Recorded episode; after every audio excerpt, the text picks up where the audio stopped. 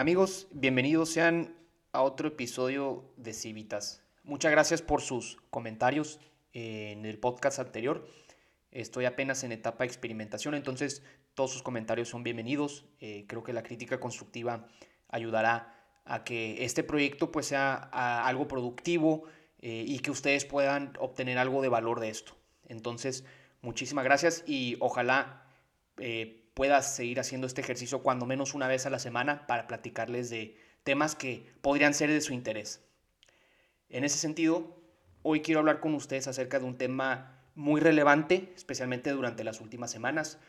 Eh, no sé si han estado al tanto, eh, hace unas semanas el Senado de la República aprobó un decreto por virtud del cual se busca crear la ley federal para la regulación del cannabis, en adición a reformar ciertas leyes internas como es la Ley General de Salud, el Código Fiscal de la Federación y demás. Esto con el objetivo de finalmente regular el consumo, cosecha, cultivo, distribución, venta, almacenamiento y demás actividades relacionadas con el cannabis, mejor conocida como marihuana.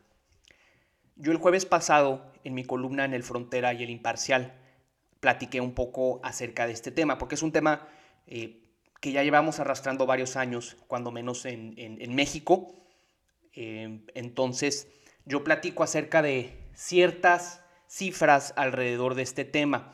Eh, les recomiendo que chequen mi columna para que vean mi opinión sobre eso. Y a su vez, este podcast lo quiero dedicar para ampliar mucho de esos puntos. En primer lugar, ¿qué origina esta acción legislativa? ¿Por qué esta urgencia de regular el tema de la marihuana? Dado que pues, hay muchos temas que están pendientes en la agenda nacional. Bueno, la razón más importante es que la Suprema Corte hace varios años dictó una sentencia en la cual mandataba al Congreso de la Unión que regulara el tema del uso de la marihuana. Obviamente nuestros legisladores fueron postergando este tema hasta que pues finalmente llegó el plazo. Ese plazo fue este año. Este año era el límite para poder regular ese tema. Entonces ya finalmente nuestros legisladores le entraron al tema. Pero es todavía más interesante eh, cómo comienza todo este movimiento alrededor de la regulación de la marihuana. Hace cinco años, en 2015, la Suprema Corte resolvió un amparo, eh, particularmente el 4 de noviembre de 2015.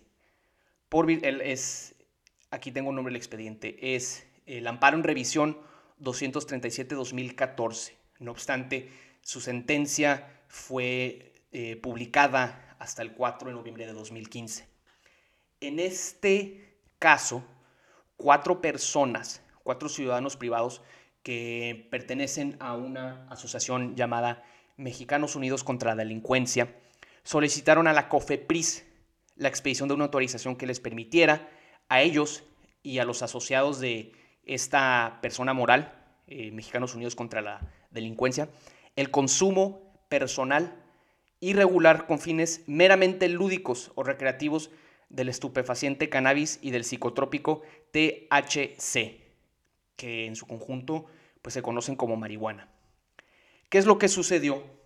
La COFEPRIS, en aquel entonces, pues la, Ley General de Salud, y otras disposiciones legales que regulan la actividad eh, diaria y administrativa de la COFEPRIS, pues evidentemente eh, no permitían que se expidiera este tipo de licencias. Entonces, ¿qué es lo que hacen estos cuatro individuos? Se amparan. Se amparan a tal grado que, pues bueno, eh, llega esto a la Suprema Corte en un amparo en revisión y finalmente la Suprema Corte dicta la sentencia en su favor. Entonces, en este caso, lo que la sentencia contenía era que efectivamente los artículos de la Ley General de Salud y demás disposiciones legales contravenían el derecho humano de estas personas al libre desarrollo de la personalidad. Es muy interesante eh, la perspectiva o el, ángulo jurídico por el cual estos cuatro individuos, que muchos son abogados, eh, le entraron a este tema porque si bien pudieron haber eh, abordado este tema desde el argumento jurídico de, no sé, el derecho a la salud o, los fines medicinales detrás de, la marihuana, sería otro, otro asunto. No obstante, la estrategia legal de estas cuatro personas fue enfatizar el uso lúdico y recreativo de la marihuana.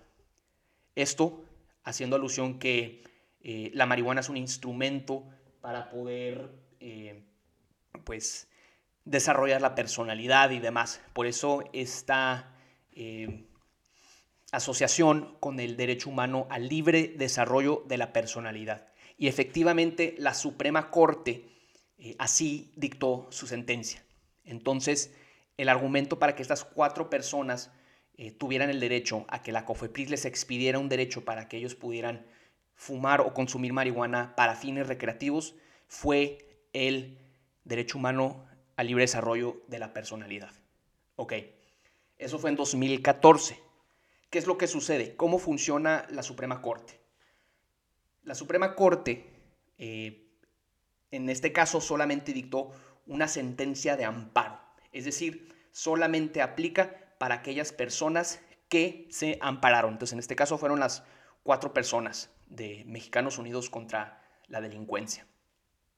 Años después, lo que sucede es que una serie de personas se amparan de igual manera. Entonces, lo que hacen es acuden ante la COFEPRIS, la COFEPRIS les niega este permiso para fumar marihuana para usos recreativos, se amparan, llega la Suprema Corte, la Suprema Corte decide en su favor argumentando el derecho humano al libre desarrollo de la personalidad. Ahora, tal y como lo señala la ley de amparo, para crear jurisprudencia hay muchas maneras. Una de las principales es por reiteración de tesis, que aquí fue lo que sucedió. Entonces, una vez que se dieron estas reiteraciones de tesis eh, con este mismo argumento de de obtener un amparo eh, para consumir marihuana, eh, para respetar el libre desarrollo de la personalidad, surge ahora sí una sentencia jurisprudencial. ¿Qué quiere decir esto? Una sentencia jurisprudencial básicamente es una fuente de derecho tal como una ley vigente, así como nuestra constitución, el Código Civil, el Código Penal son leyes vigentes son fuentes de ley formales. Bueno, también las jurisprudencias son fuentes formales de ley. En este caso, son fuentes de ley emanadas no del poder legislativo, que es el poder encargado de emitir las normas que regulan nuestras actividades diarias, pero en este caso una jurisprudencia sale de un órgano jurisdiccional, en este caso fue de la Suprema Corte, y es ley vigente en todo el país. No obstante, para tener acceso a esta ley tiene que ser a través de la vía judicial. Es decir, si yo acudo ante la COFEPRIS, me niega el recurso, me amparo y por jurisprudencia se me tiene que brindar eh, esta sentencia en mi favor para que eh, en su momento la COFEPRIS pueda eh, dictar una sentencia, perdón, la COFEPRIS pueda eh, emitirme esta autorización para que yo pueda fumar marihuana eh, para usos recreativos y lúdicos. Ok, entonces, pues ya, dentro de esta misma sentencia jurisprudencial, esta tesis jurisprudencial, se le ordenaba expresamente al Congreso de la Unión en un cierto tiempo, en un cierto plazo, regular el tema del uso de la marihuana, por una razón muy sencilla porque es muy costoso el que una persona se tenga que amparar eh, para que le otorguen su permiso ante la COFEPRIS. Eh, entonces es un camino mucho más. Y obviamente pues hay temas de discriminación. Eh, algo, algo parecido sucede con el matrimonio igualitario, ¿no? Donde puedes acceder a esta figura jurídica por la vía judicial, no por la vía administrativa, que es como normalmente debería ser. Pero bueno, ese es otro tema que habrá que discutir en su momento.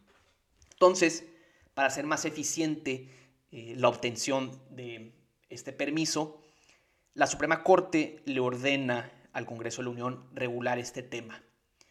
Entonces, en semanas anteriores, pues final, bueno, desde hace creo que como un año. De hecho, la secretaria de Gobernación, Olga Sánchez Cordero, ya tenía este tema en su agenda, pero eh, pues por falta de voluntad política o de capacidad política, no sé, no, no, no, se le entró al tema hasta hace unas semanas. Entonces ya finalmente hace unas semanas el Senado de la República eh, presenta eh, presentan ante el Pleno un proyecto de decreto, el cual contiene pues este paquete de reformas que entre otras cosas pues busca reformar la Ley General de Salud, el Código Fiscal de la Federación y finalmente la creación de una nueva ley, que es la Ley Federal para la Regulación del Cannabis.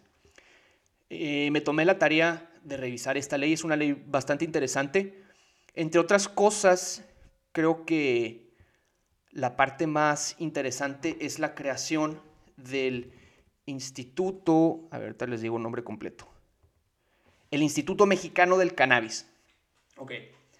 Este instituto esencialmente pues será el encargado de regular el tema alrededor de, la marihuana, la expedición de, licencias, de permisos, de brindar recursos para investigación, en su momento pues determinar de qué manera será todo el tema del comercio alrededor del mercado legal de la marihuana. Entonces, ya es un hecho que esto se aprobó en el Senado de la República. Ahora pasa a la Cámara de Diputados para su revisión, porque en el proceso legislativo está la Cámara de Origen y la Cámara de Revisión. Entonces, en este caso, la Cámara de Senadores fue la Cámara de Origen y la Cámara de Diputados será la Cámara de Revisión. Lo más probable es que esta, este paquete legislativo sea aprobado en la Cámara de Diputados y se publique eh, pues, en, días posteriores.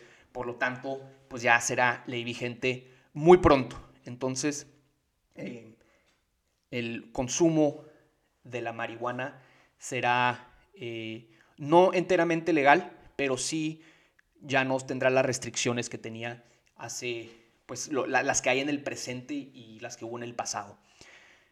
En mi opinión, creo que es una ley que se queda corta de, por ejemplo, los esfuerzos legislativos que han sucedido en otros países, particularmente Holanda, Uruguay y Estados Unidos, porque esta ley todavía tiene bastante eh, pues temas burocráticos, no es una ley totalmente eh, permisiva en el consumo de esta sustancia porque pues, se requieren licencias, eh, hay muchas sanciones administrativas. Por ejemplo, una parte muy importante pues, sería la despenalización, por ejemplo, de la posesión simple, eh, que pues si hay personas que están en la cárcel por este delito. Entonces, son varios temas que todavía se tienen que abordar. Es un buen comienzo. También hay que pues, recordar el contexto alrededor de México, pues, o sea, países como Holanda, Uruguay o Estados Unidos pues tienen un Estado de Derecho mucho más fuerte, eh, el crimen organizado no ha cooptado a las instituciones públicas y privadas como sí sucede en México. Entonces, es un buen punto de partida y muchos de estos puntos yo los abordo en mi columna del Frontera y el Imparcial, pero sí quisiera platicarles acerca de, de hacer un ejercicio de comparación con estos países que les acabo de comentar, particularmente Holanda, Uruguay y Estados Unidos. No sé ustedes, pero bueno, yo, yo soy de Tijuana, yo soy originario de Tijuana. Y la marihuana en California ha sido legal en California desde, ahorita le checo el dato, según yo 2016, sí, en 2000, 16 se aprueba y en 2017 entra ya en vigor esta ley. Entonces, es muy curioso cómo en Tijuana, en México, donde la marihuana es ilegal hasta hoy, uno cruza a Estados Unidos y pues en la primera localidad es San Isidro, ¿no? Donde están los outlets y todo eso. Y es curioso porque al cruzar, ya sea en, auto o caminando, luego, luego, a unos metros de la frontera con México, está una tienda, un dispensario de marihuana legal que se llama Urban Leaf. Entonces, es, es algo surreal el hecho de que a unos cuantos metros una sustancia, una vil planta, sea ilegal y a unos cuantos metros sea legal y la puedes consumir como si fueras a comprar una lata de, refresco o de cerveza. Eh, yo he entrado a estas tiendas, creo que es, un ejercicio antropológico y sociológico muy interesante porque, pues bueno, todavía hay muchos tabús alrededor de, de esta sustancia y el entrar a estas tiendas, pues es un shock cultural, generacional, especialmente para nuestros papás y abuelos, ¿no? Que pues en su vida pensaron que esta sustancia se iba a, regular y pues hoy día ya es muy fácil conseguirla. Y es muy chistoso porque yo hace unos 10 años exactamente, 10, 11 años, yo fui a un festival en San Bernardino, Smokeout. Eh, el propósito de este festival era recaudar fondos para la campaña a favor de la legalización de la marihuana en California, hace 11 años. Imagínense, eh, todavía era un hecho distante. En ese momento era todavía paso por paso. Entonces, en aquel momento se buscaba primero legalizar para fines médicos, que eso ya lleva bastantes años. No obstante, eh, el uso recreativo de la marihuana todavía se dejó para su, aprobación posterior, en este caso 2016. Eh, yo fui a ese festival porque fueron bandas que me gustan. Fue Incubus, Manu Chao, MGMT, Dead Mouse. Pero bueno, en fin. Eh, en aquel momento pues no triunfó el movimiento a favor de la legalización, pero pues ya en 2017 pues ya, ya es una realidad. Entonces me gustaría platicarles acerca de unos datos alrededor de Estados Unidos. Eh, yo soy estudiante de la maestría en Administración Pública y Políticas Públicas y el año pasado en mi universidad se dio una plática, un, investigador de Stanford, eh, Keith Humphreys. Él es especialista, él es psicólogo de formación y se dedica a estudiar eh, enfermedades eh, mentales, tal como la psicosis, demencia, post-traumatic stress disorder, todas estas cosas. Y uno de sus, una de sus especialidades pues es el tema de los efectos de la marihuana en la mente, ¿no? Y sobre todo en los últimos años se ha enfocado mucho en estas políticas públicas alrededor de, la marihuana. Entonces yo fui a esa plática y se me hizo súper interesante porque hablaba de, de muchísimos temas, en este caso particularmente enfocado en Estados Unidos. Entonces parto, por ejemplo, de lo un punto muy importante, la planta, la planta de la marihuana. Eh, hay que recordar que la marihuana eh, es, una hierba, es una hierba, es decir, puede crecer en, fácilmente en casi cualquier medio ambiente. Eh, solo se requiere, incluso por eso muchas personas escuchas de casos que crecen en su casa o en su sótano o donde sea, plantas de marihuana, porque es una planta sencilla de crecer y mantener. Los dos intoxicantes principales, los cannabinoids, en español sería canibanoides, ahí me pueden corregir, eh, son el THC y el CBD. Entonces estos son las sustancias que intoxican al usuario que consume marihuana. Particularmente eh, el THC es el que tiene eh, los efectos más fuertes. Y este profesor hace el estudio de cómo ha evolucionado el contenido THC en, la planta de la marihuana que consume el usuario promedio. Entonces, por ejemplo, en 1985 em, se estimaba que en promedio eh, la marihuana, la planta de la marihuana que consumía eh, el usuario contenía alrededor del 4 o 5% de THC. Es decir, es, eh, relativamente baja. Para el año 2000 se mantiene en 5%, para 2005 ya está en 7% y para cerca del 2014-2015 llega casi a 12-13%, es decir, se ha duplicado en cuestión de 30 años. Entonces, sí es un efecto significativo. Es decir, la marihuana que consumimos hoy es mucho más potente en términos de contenido de THC que hace 30 años. Entonces, la marihuana que fumaban los hippies en los 60 era mucho más natural o cuando menos era de un THC mucho más reducido. Esto se debe a, muchos factores.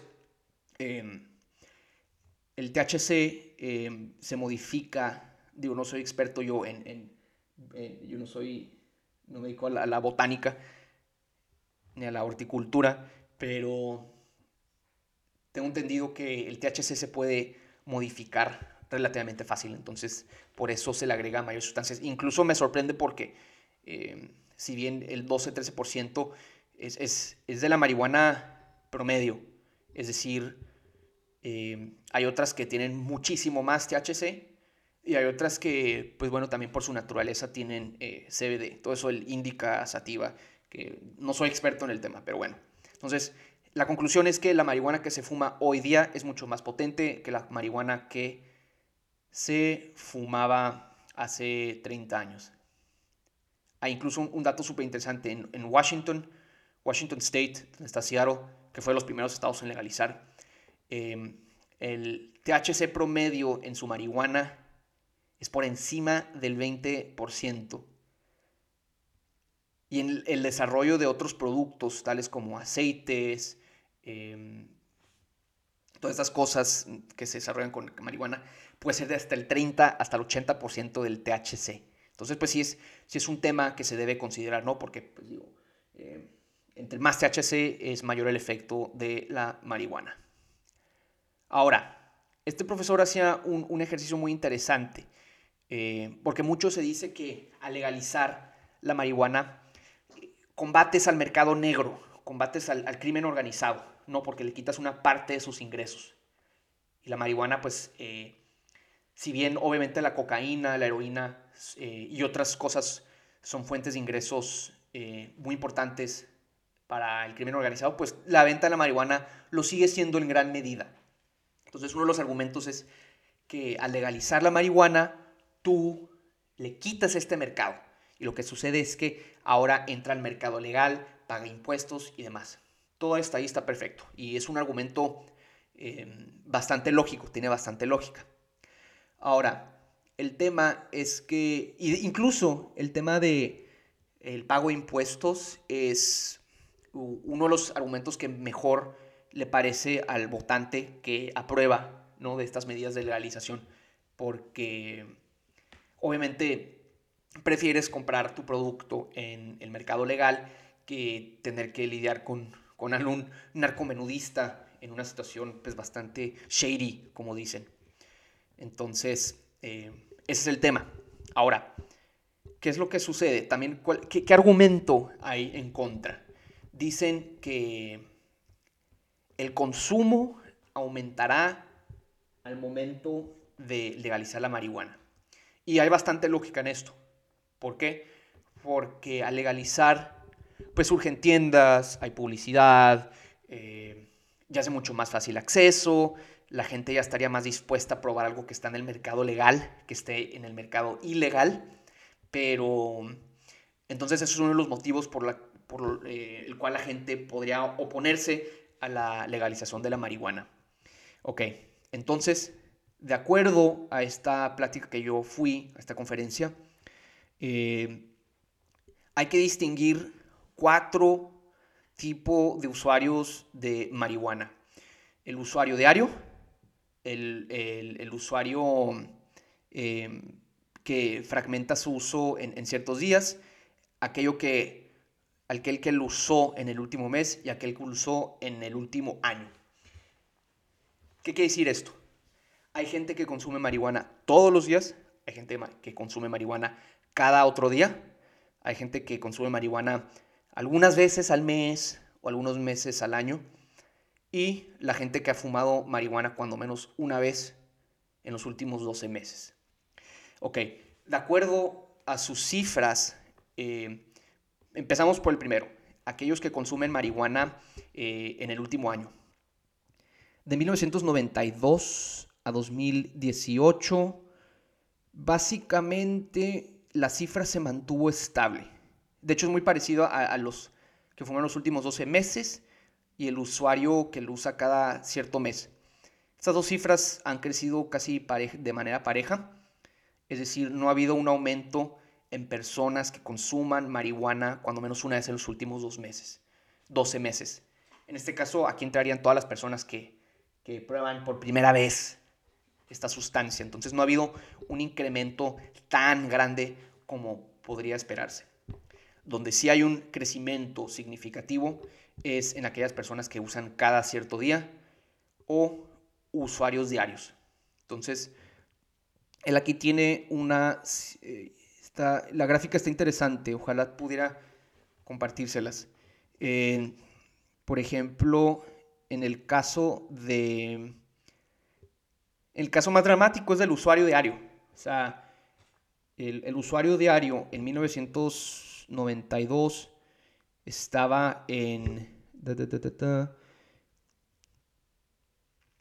era... Ok, ya, es que la, gráfica está eh, en, proporción. El usuario diario en 1992 era de 100 por cada... Ay, güey, espérate. y miren que estoy en, en, una maestría que es para leer y entender estas gráficas bien. Bueno, eh, al final es que el número de personas que consume marihuana de manera diaria ha incrementado por 10 de 1992 a 2018. Y esta tendencia incrementa de manera eh, casi exponencial a partir de más o menos 2008 y por ahí de cuando se legaliza eh, sigue subiendo, sigue subiendo y la tendencia sigue al alza. Esto quiere decir que eh, efectivamente el fácil acceso a la marihuana para aquel usuario diario se ha mantenido, no solo se ha mantenido, sino que ha incrementado de manera significativa. Entonces, eh, pues sí es algo a tomarse en cuenta a la hora de tomar decisiones. Sí ha habido un aumento, pero hay que distinguir entre eh, qué grupos sociales o, qué grupos de consumidores son los que más aumentaron su consumo. Ok. Ahora, otro argumento es, porque hay que recordar que el tema de la regulación de la marihuana no solamente es legal, es de salud eh, y hay argumentos de negocio, y económicos.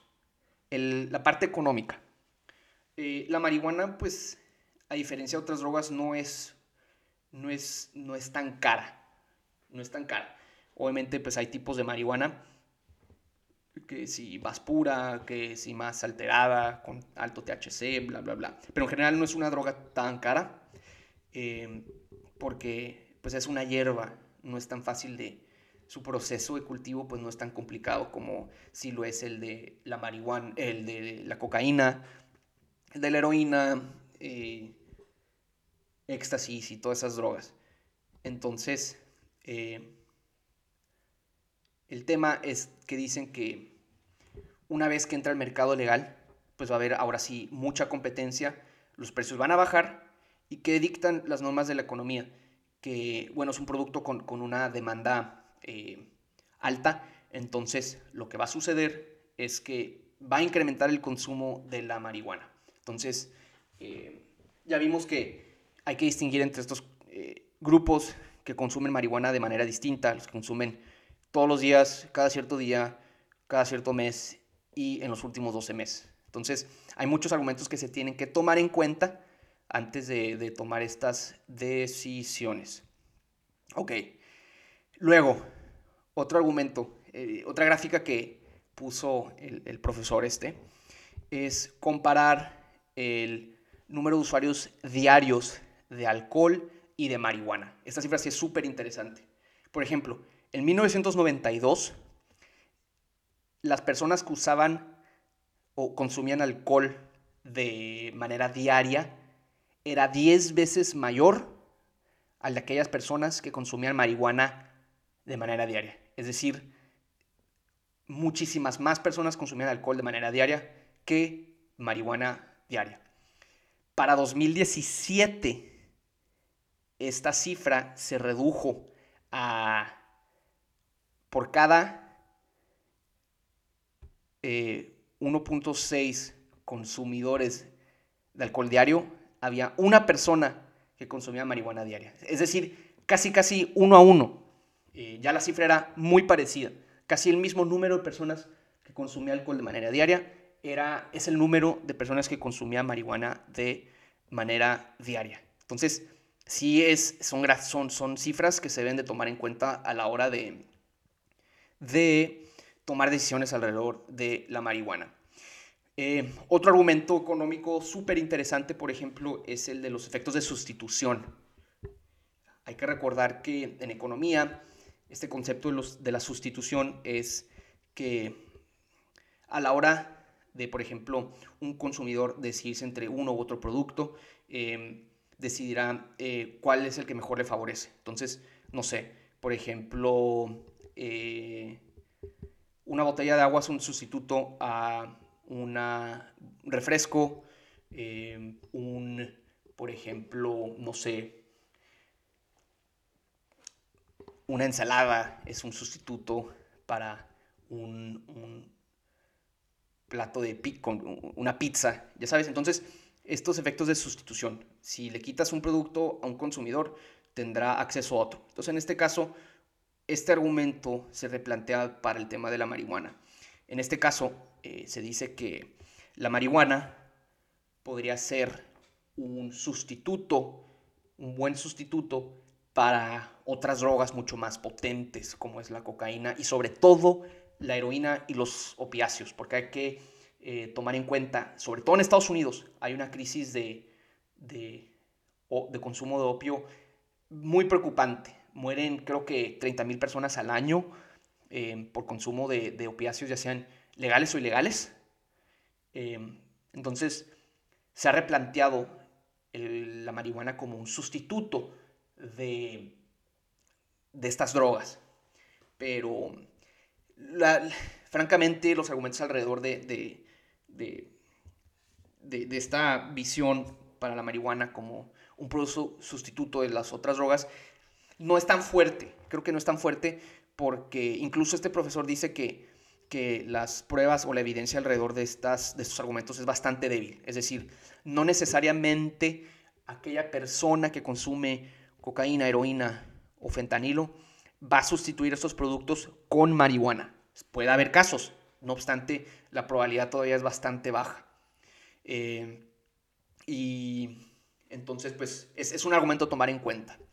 Y creo que a su vez, si bien el ejercicio que se hace en Estados Unidos, en todos los estados que han legalizado, que ya son muchos, ya es California, es Colorado, es Washington, es eh, Massachusetts, eh, el tema es la equidad, porque hay que recordar que sobre todo en Estados Unidos se encarceló a muchísima gente, sobre todo de, de origen afroamericanos, eh, gente de, escasos recursos, se les sentenciaba a pues, bastantes años de prisión por posesión simple o por consumo. Y obviamente aquí cuando te das cuenta la inequidad en el acceso a la justicia, obviamente pues un afroamericano de los suburbios de Chicago tiene mucho menos recursos para defenderse en una corte que eh, pues un, un estudiante universitario en, no sé, en alguna escuela eh, elegante de la costa este, em, en una corte, ¿no? Obviamente el, afroamericano de Chicago pues tiene mucho menos recursos para contratar un buen abogado, en cambio pues el estudiante universitario elegante pues sí puede conseguirse al mejor equipo legal de Estados Unidos para que no le suceda nada. Entonces esto generó muchísima inequidad, ¿no? Eh, sobre todo por ahí de la década de los 90, donde eh, el sistema de justicia de Estados Unidos tomó este énfasis de tough on crime, duros con el crimen. Entonces la población carcelaria de Estados Unidos aumentó muchísimo. Eh, pero ese es tema para otra discusión. Entonces, también uno de los argumentos a favor de la legalización era precisamente la, equidad, sobre todo la despenalización alrededor de la posesión, el consumo y demás tengo entendido que se les va a conmutar la sentencia a muchas de estas personas que, están en la cárcel por, por posesión simple o consumo. Eh, pero también, ok, está la parte del consumo y, es, y es, terrible. Todas aquellas personas que, están en la cárcel por haber consumido, creo que, y si hoy en día es legal, tienen el derecho de, defenderse en la corte para, para que obtengan su, libertad. Creo que eso es, es algo básico, ¿no? Creo que nadie puede discutir eso. Pero también está el tema de quién va a vender este producto. Porque pues muchos piensan que, que quien se va a dedicar al mercado legal de la marihuana pues va a ser un hippie surfo de California eh, que es muy apasionado por las causas de la marihuana. Pero no, no, la realidad es que quien se ha dedicado a este mercado legal pues son, son gente, son, son agentes capitalistas eh, que se les ve en otros negocios como, como en cualquier otra industria. Son abogados, son, son gente con MBAs de las mejores escuelas de negocios del mundo eh, que ven en esto pues una gran oportunidad para, para hacer dinero, para hacer negocio. Esto en detrimento de que haya sido quizá una iniciativa para favorecer a todas aquellas comunidades que han sido tan afectadas por la persecución de este delito. Entonces, eh, yo veía un reportaje hace varios meses de, de cómo precisamente, eh, ya saben que en Estados Unidos pues todo eh, también tiene que verse a través del ente racial y socioeconómico, también en México, pero en Estados Unidos hay más evidencia para, para poder analizar esto. Entonces, este reportaje básicamente decía que el mercado legal de la marihuana era predominantemente controlado por, por corporaciones cuyos accionistas o, gente que le entraba al negocio pues era gente blanca, no, no era eh, aquellas comunidades que se han visto más afectadas, en este caso sobre todo la comunidad afroamericana, la comunidad hispana. Y entrevistan a unos emprendedores, creo que en Massachusetts, ellos dos eh, afroamericanos, dos socios eh, que comenzaron su negocio y platican precisamente este tema de todas las desventajas que tienen ellos en contraposición a sus competidores blancos, ¿no? Imagínense todo el, tema de obtener licencias, de obtener créditos para empezar tu negocio, eh, todo, todo, todo, todo. ellos tienen una evidente desventaja frente a sus competidores, porque pues bueno, muchos no tienen acceso a estos recursos, no fueron a las mejores escuelas, no tienen acceso a mayor capital. Entonces, eh, pues son muchos temas a tomarse cuenta. Ahora, aquí lo que yo quiero destacar es todo esto que usted que está escuchando este, este podcast vea un poco de cómo podría ejecutarse todo esto en México. Porque el contexto es muy distinto a Estados Unidos y, México. Estados Unidos es un, es un país con policías fuertes, con un poder judicial fuerte, eh, con gobiernos estatales fuertes, gobierno federal fuerte. El caso de México, pues es muy complicado. Eh, la impunidad es altísima, eh, nuestra población carcelaria también pues, es muy alta, nuestras policías están corrompidas, cooptadas por el crimen organizado, nuestras cortes igual son corruptas, no todas, pero es difícil. Agrégale esto también el componente de cómo funciona la burocracia mexicana. Imagínense si, si es un relajo eh, hacer cualquier trámite de gobierno. Ahora imagínense que una comunidad afectada por este delito eh, o los delitos alrededor de la marihuana quiera empezar su negocio, quiera entrarle a esto, pues va a ser imposible. Número uno, la parte burocrática que desde mi perspectiva creo que es la más inofensiva y la otra, el narco. ¿Ustedes creen que el narco fácilmente se va a deshacer de, esta fuente de ingreso? Por supuesto que no. Si bien el narco ha diversificado sus ingresos en los últimos años, eh, porque ya no solamente se dedica al comercio internacional de las drogas, también se dedica al secuestro, se dedica a la extorsión, se dedica al contrabando de, mercancía de origen ilícito, de pieles exóticas, de artefactos arqueológicos, del tráfico de personas. Eh, usted agregue lo que quiera. Entonces el narco se dedica, el, el, huachicoleo, agrega usted la actividad que quiera, el narco ahí está. Y también lavado de dinero, muchas cosas, muchas, muchas cosas. Entonces, el narco no va a dejar fácilmente esta fuente de ingreso. O sea, eso es una realidad. Eh, imagínense que pongan una tienda de marihuana legal en Tijuana. Eh, lo más probable es que se acerque alguno de estos eh, pertenecientes al crimen organizado y le cobre piso al dueño de la tienda. Le diga, órale, eh, vendes tu producto legal y lo que tú quieras, pero tú me tienes que dar una cierta cuota al mes. Entonces, es, un escenario que podría suceder eh, y esto pues obviamente desincentivaría el que gente pues que quiera hacer negocio a la buena le entre a esta industria hay, mucho riesgo, hay mucho riesgo y al final de cuenta quizá no sea tan redituable y pues entregue el negocio. Y además pues obviamente también podría ser una buena excusa para que el narco formalice sus actividades. Imagínense, pues lleva décadas eh, matando gente, robando, extorsionando, eh, corrompiendo instituciones y ahora ya le damos la oportunidad de que ellos le entren a la economía legal, pues bueno, eh, si es un escenario bastante complicado. No obstante, mi, perspectiva sigue siendo la misma. Estoy a favor de la legalización total para fines medicinales, recreativos, lúdicos, todo. Y también estoy a favor de, la despenalización de todas las drogas. Pero bueno, ese es otro tema que ya discutiremos en su momento.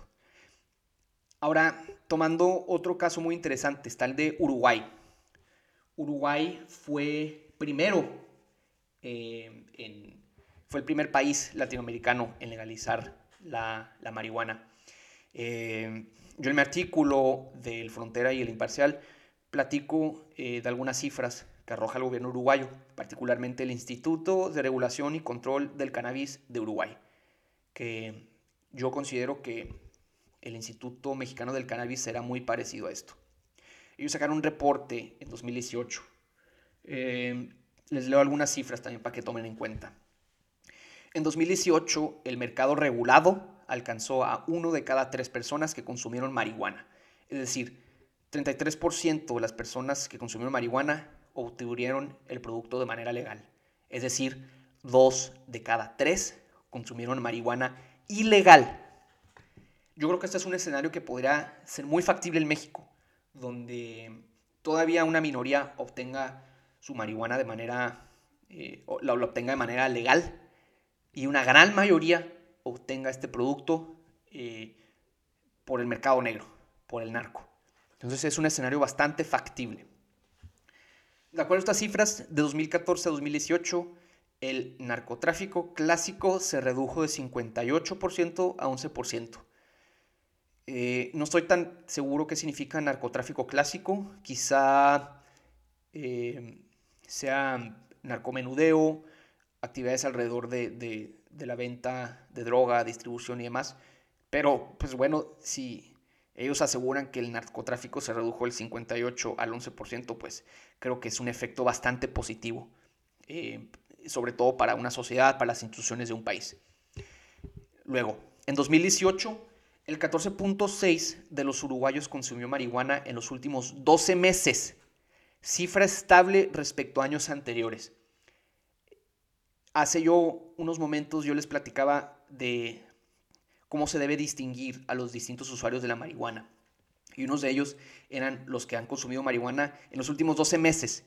Y como vimos también en Estados Unidos, esta cifra se ha mantenido estable. Es decir, no ha aumentado el número de nuevos usuarios de marihuana. Entonces, creo que esto es eh, una cifra alentadora. Eh, y desvirtúa aquellos argumentos que dicen que al legalizar la marihuana, pues va a haber una explosión en el consumo. Luego, de 2013 a 2018 no se presentó ningún caso de muerte directa atribuida a su consumo. De 2011 a 2017, el 1.2 de los ingresos hospitalarios fueron vinculados a su consumo. Entonces creo que son cifras bastante positivas. Eh, el reporte creo que no está en un tono eh, eh, sumamente optimista, creo que son bastante realistas en el hecho de que todavía hay bastante que hacer. Yo creo que México estaría en un punto medio entre Estados Unidos y Uruguay. Eh, en la parte económica, muy parecido a Estados Unidos. Eh, yo creo que eventualmente México va a adoptar el modelo capitalista para, su, para el mercado de la marihuana. Y pues también está la parte del Instituto de regulación y control del cannabis de Uruguay.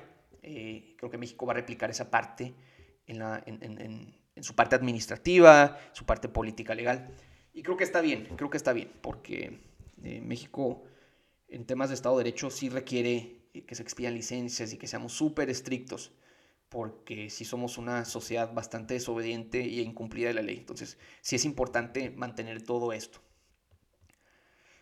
Luego está el caso de, de Holanda. Holanda, eh, pues históricamente fue el primero si no me equivoco, en legalizar la marihuana, porque también está el caso de Portugal, súper interesante. Ellos despenalizaron todas las drogas. Esto quiere decir que eh, ya la posesión, consumo, lo que tú quieras, ya no se penaliza con tiempo en prisión, sino hay otro tipo de sanciones, ya sean administrativas. La autoridad portuguesa te puede eh, dirigir a un centro de rehabilitación. Incluso hay lugares eh, seguros donde tú puedes consumir drogas. Entonces, son como parques, eh, no sé, y ahí vas y consumes droga, entonces está súper interesante.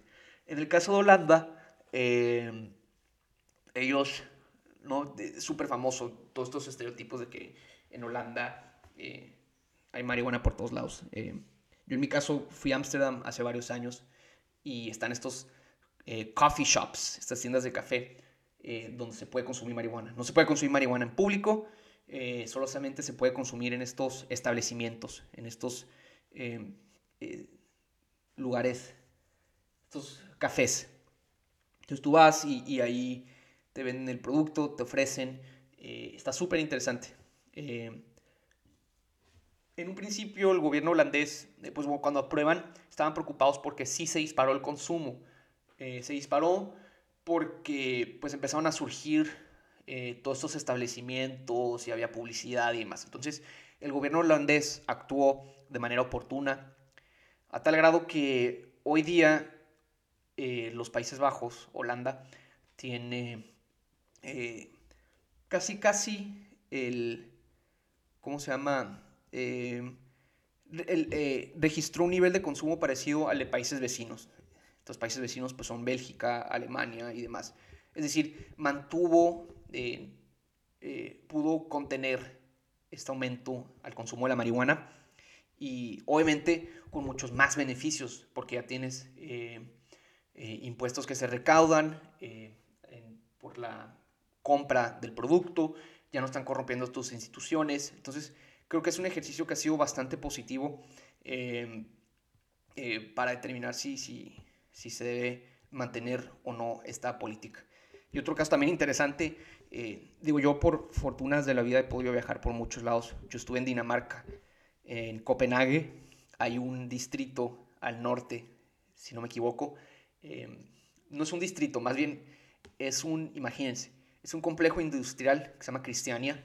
Eh, es, ahí habían muchas fábricas en su momento, así como tipo el Rust Belt, que pues hay fábricas abandonadas. Entonces aquí igual es un complejo industrial abandonado que los daneses, los ciudadanos de Copenhague retomaron y ahí se puede consumir marihuana.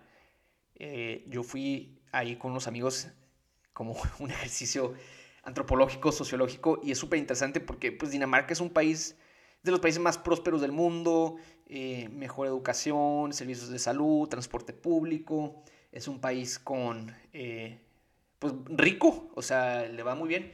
Y tienen este distrito, o sea, ellos dicen, mira, yo sé que mi gente y mis jóvenes van a consumir esta droga, entonces yo les concedo este espacio designado para que ellos ahí puedan hacer y deshacer lo que quieran. Eh, hasta la fecha, pues no ha habido una crisis de salud pública. De hecho, en la entrada de... Eh, se llama Cristiania. Cristiania. Eh, en la entrada de estos parques hay policías simplemente para supervisar que pues, nos anden pasando de lanza los que, los que salen, ¿no? Porque tampoco que es gente drogada saliendo todo el día. Pero... Em, entonces, sí, es, un ejercicio muy interesante. Entonces creo que... Y, tengo entendido que en, Mexicali se intentó hacer algo así, un espacio designado para el consumo de drogas, eh, pero luego, luego la autoridad lo clausuró. Eh, pero yo creo que es una opción que no debemos descartar del todo. Creo que es importante aquí considerar todas estas cosas eh, porque pues México puede crear su propio modelo, o sea, no necesitamos seguir exactamente el modelo estadounidense, el modelo uruguayo, el modelo holandés, el modelo portugués o el danés, el que tú quieras.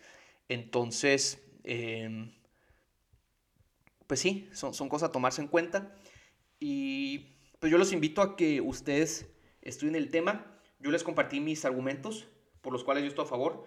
Eh, y creo que, sobre todo, mi argumento principal es que yo estoy a favor del derecho humano al libre desarrollo de la personalidad. Eh, yo creo que todo adulto tiene la capacidad intelectual, mental, psicológica, de poder decir por sí mismo qué es mejor para su organismo. Eh, creo que los tabús alrededor de la marihuana son, son, son, son obsoletos, eh, no tienen fundamento. Hay gente bastante competente que ha consumido esta sustancia durante años. Eh, se dice que Kennedy fuma marihuana eh, para usos recreativos y también porque él sufría de dolores de espalda crónicos. Carl Sagan, una de las personas más sabias de, los, de las últimas décadas, ¿no? el, creador del programa este Cosmos, él era profesor de astrofísica en Cornell, él era un usuario diario. Obviamente no reveló esto durante su vida en su diario, cuando muere se publica y él, y él em, precisamente se pronuncia en su diario a favor de la legalización, dice que pues es una sustancia inofensiva, obviamente con moderación, uso responsable y demás, porque dice que eh, incentivaba su, su creatividad, incentivaba su, por ejemplo, el acto sexual que lo amplificaba. Entonces, pues es una herramienta que puede usarse de manera responsable. Usain Bolt, eh, el corredor olímpico eh, con el récord de ser el hombre más rápido del planeta, ha confesado que consume marihuana. Michael Phelps, también uno de los eh, atletas olímpicos pues, más destacados de todos los tiempos, también ha sido tema de controversia, ¿no? Por, porque se le hay fotos de él consumiendo marihuana. Entonces, em, creo que como, otros temas vale la pena tener una discusión. Em, efectivamente, al igual que el alcohol, es, son sustancias que pueden tener efectos negativos en nuestras vidas, también hay que decirlo. Eh, si bien los efectos alrededor de una adicción de la marihuana no son parecidos a del alcohol, de la cocaína, de la heroína, pues también sí crea una cierta dependencia al producto y te crea hábitos. O sea, a ver, no creo que fumar marihuana todos los días sea algo positivo. Eh, te crea el hábito, imagínate. Y luego, eh, o sea, la gente que consume de manera diaria eh, está toda dejada. No todos, o sea, hay, usuarios que sí funcionan bastante.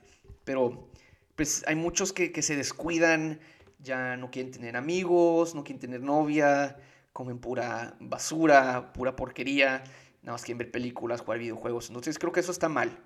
Creo que eso está mal, eh, pero no obstante yo sí creo que todo adulto tiene la capacidad intelectual, mental y psicológica de decir que es mejor por sí mismo.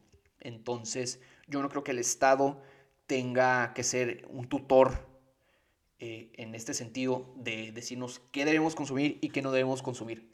Porque, por ejemplo, el alcohol puede ser igual de dañino. Eh, Evidentemente necesitas mayores cantidades de alcohol para poder eh, eh, cometer eh, faltas, ¿no? Pero pues también existe la posibilidad de cometer daños a terceros consumiendo alcohol. Es más, yo creo que son mayores los daños de, las personas borrachas en un fin de semana que las personas que consumen marihuana. Eso es, o sea, creo que es, es, algo muy intuitivo. O sea, creo que muchas personas podrían respaldar mi argumento. Pero eh, obviamente el respeto al derecho ajeno es esencial. si bien estoy a favor de la marihuana, del consumo eh, recreativo de la marihuana, eh, pues no estoy a favor manejar bajo la influencia de, la marihuana, no estoy a favor de que se consuma en, espacios públicos, no estoy a favor de que se consuma en la presencia de, de niños o de grupos vulnerables creo que es pues, también educar a la gente en su consumo, pues, o sea, no puede ser totalmente individualista. O sea, hay gente que, que nunca va a estar a favor de esto y se respeta, entonces lo puedes hacer en, la comodidad de tu casa perfectamente. Puedes poner Pink Floyd todo el día y pedirte una pizza, está perfecto. Eh, entonces yo sí creo en el libre desarrollo de la personalidad. Eh, puede ser una sustancia que te ayude a tener una mayor introspección, eh, te amplifique los sentidos, eso pues ya es decisión de cada quien, pero no creo que el gobierno deba decir que no, porque también hay que tomar en cuenta, o sea, la prohibición alrededor de las drogas comienza alrededor de inicios del siglo pasado, del siglo XX, por la sencilla razón de que los trabajadores eh, que trabajaban en fábricas consumían esas drogas y particularmente la marihuana eran eh, improductivos. Entonces lo que sucedió fue que los dueños de estas empresas pues tuvieron que acercarse a la otra y decir como, oye, eh, se están volviendo muy improductivos mis trabajadores, ¿a qué prohibir esta droga? Porque digo, a lo largo de la historia pues eh, el, sistema legal difícilmente llegaba a todos, ¿no? Éramos poblaciones agrarias eh, y pues cada quien hacía lo que quisiera en su, en su pedazo de tierra, pero pues ya es distinto porque vivimos en sociedad y en sociedad pues ya tenemos que actuar de manera cívica y responsable. No obstante, creo que ya hemos llegado a una época del desarrollo de la humanidad, donde tenemos acceso a muchísima información, muchísima evidencia, em, y sobre todo con el paso de los años ya tendremos acceso a más y más datos, cifras, información para poder determinar los peligros, riesgos, beneficios em, alrededor de las drogas y particularmente la marihuana. Porque un problema era que durante la época de la prohibición pues no se financiaban proyectos de investigación para em, entender mejor los efectos de esta droga. Pero hoy día, como pues ya es legal, ya hay muchos más institutos de salud, de psicología, institutos mentales, de negocios, legales políticos, que le quieren entrar al tema, quieren explorar la opción. Por eso a mí se me hace súper interesante la aproximación mexicana, eh, cómo sucede esto, porque en Estados Unidos pues surge más que nada por la vía de la voluntad popular. Eh, había estos referéndums donde la gente se pronunciaba a favor o en contra. Y efectivamente, em, el pensamiento de la gente alrededor de la legalización sí ha cambiado mucho en los últimos 20, 30 años. Entonces, por eso yo al, festival este que les comenté, Smokeout, hace 10 años, la gente todavía em, no estaba tan a favor. De hecho, en ese momento perdió la campaña a favor. Y pues ya en 2016 sí, efectivamente, eh, gana la propuesta a favor de la legalización. Entonces, sí cambian las mentalidades alrededor de las cosas. O sea, el matrimonio igualitario es exactamente lo mismo. El caso mexicano, pues llega como eh, una orden judicial, ¿no? Iniciada por cuatro ciudadanos privados interesados en, cambiar el paradigma alrededor de las drogas. En este caso, hacer la transición del paradigma de la prohibición al paradigma de la libertad y el uso responsable de la marihuana. Y es muy curioso, de hecho yo estuve eh, uno de estos cuatro individuos, cuyo nombre no voy a mencionar, ustedes hagan la tarea. Yo trabajé en el despacho que llevó este asunto, eh, yo estaba en otro área, eh, ellos en el área de litigio, en el área de amparo llevaron esto. Y pues fue un ejercicio muy interesante, pues porque sí hay, sí, sí hay mucho pensamiento detrás. De hecho, estas cuatro personas pues no son tus usuarios eh, estereotípicos, no son hippies ni nada. De hecho, es más, yo creo que en su vida han consumido y en su vida van a consumir marihuana. Eh, simplemente lo hicieron como un acto de, iniciativa ciudadana eh, para suscitar la conversación, el debate público alrededor de, del status quo, porque pues ellos eh, uno de sus argumentos es que el nivel de violencia, el nivel de criminalidad, de corrupción, eh, todo, en parte, una de sus variables puede explicarse a través de la prohibición. Es decir, la prohibición causa esto. Entonces, para ellos, la legalización es una vía de combatir la violencia, la criminalidad, la corrupción, el que no se sigan corrompiendo las instituciones públicas, todas estas cosas. Entonces, eh, yo les recomiendo que sigan estudiando el tema. Creo que la discusión va a seguir en las próximas semanas. Eh, infórmense del tema eh, para que en sus discusiones con sus papás, sus abuelos, sus amigos, que todavía son un poco escépticos de, este tema, pues tengan ustedes tengan mayores cifras, mayores argumentos, porque también, pues, si vas a estar a favor de una causa, sí es importante que tengas eh, argumentos a favor, que sepas citar números, cifras y demás. Entonces, eh, hasta ahí la dejo. Muchísimas gracias eh, por seguirme como siempre. espero les guste. Síganme en mis redes sociales. Yo estoy como Roberto Quijano Luna. Estoy en Twitter, estoy en Facebook, estoy en Instagram. Pueden leerme cada dos jueves en El Imparcial, en Frontera. También me entrevistan de vez en cuando en Síntesis. Eh, estoy a la orden. Muchísimas gracias. Nos vemos en otra edición de Civitas.